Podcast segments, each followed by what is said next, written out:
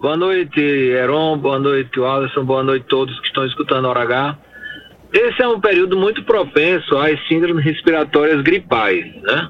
Então, os quadros que são causados por vírus respiratórios, o vírus sincicial, adenovírus, né, rinovírus, todos esses são responsáveis pelas síndromes gripais, que é o que mais tem aparecido.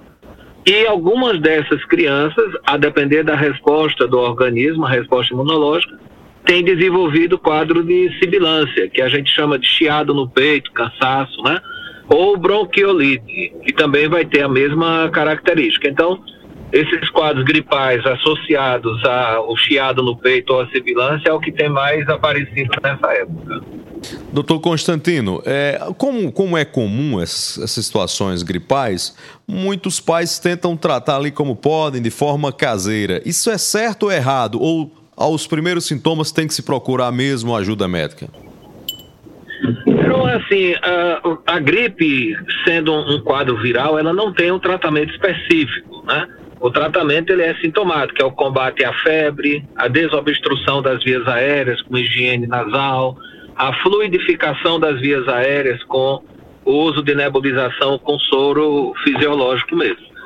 Em média, a partir do terceiro dia, a febre desaparece ou diminui bastante. E aí vai ficar a fase catarral da gripe, que é a fase que demora de 7 a 10 dias. Ocorre que 3% aproximadamente das crianças que têm um quadro gripal vão ter alguma complicação, mas, na, mas simplesmente vai ser amidalite ou otite ou é, raramente pneumonia. Então, a evolução de uma gripe normal, em média, 7 a 10 dias e o tratamento é sintomático. E 3% das crianças, independente do tratamento, vão ter algum tipo de complicação. Fala-se muito em viroses. Tem uma diferença científica entre virose e gripe?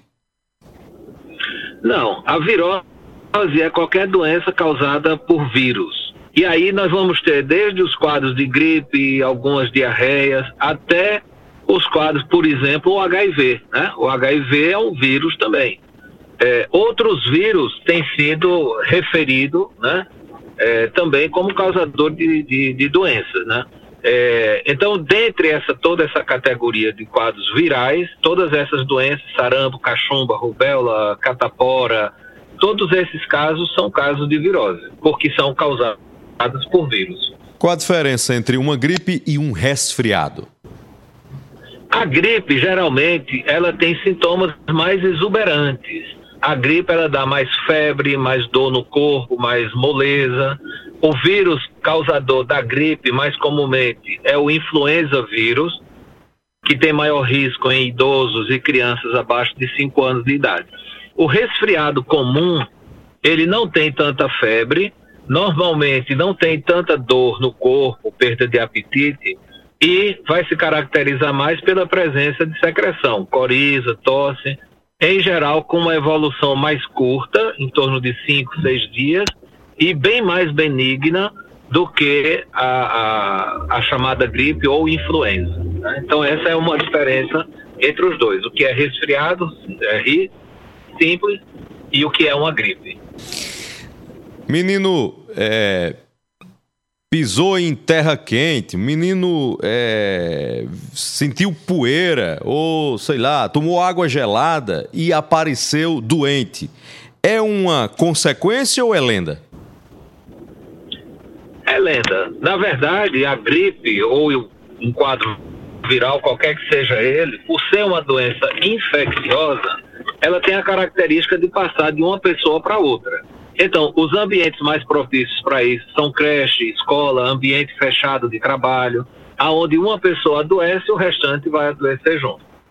Essa é, exposição, vamos dizer assim, como o pessoal fala, é, exposição a sereno, areia, banho de piscina, são todas situações que não têm, é, por si só, o risco de infecção, a não ser que você esteja na companhia de outra pessoa que esteja doente.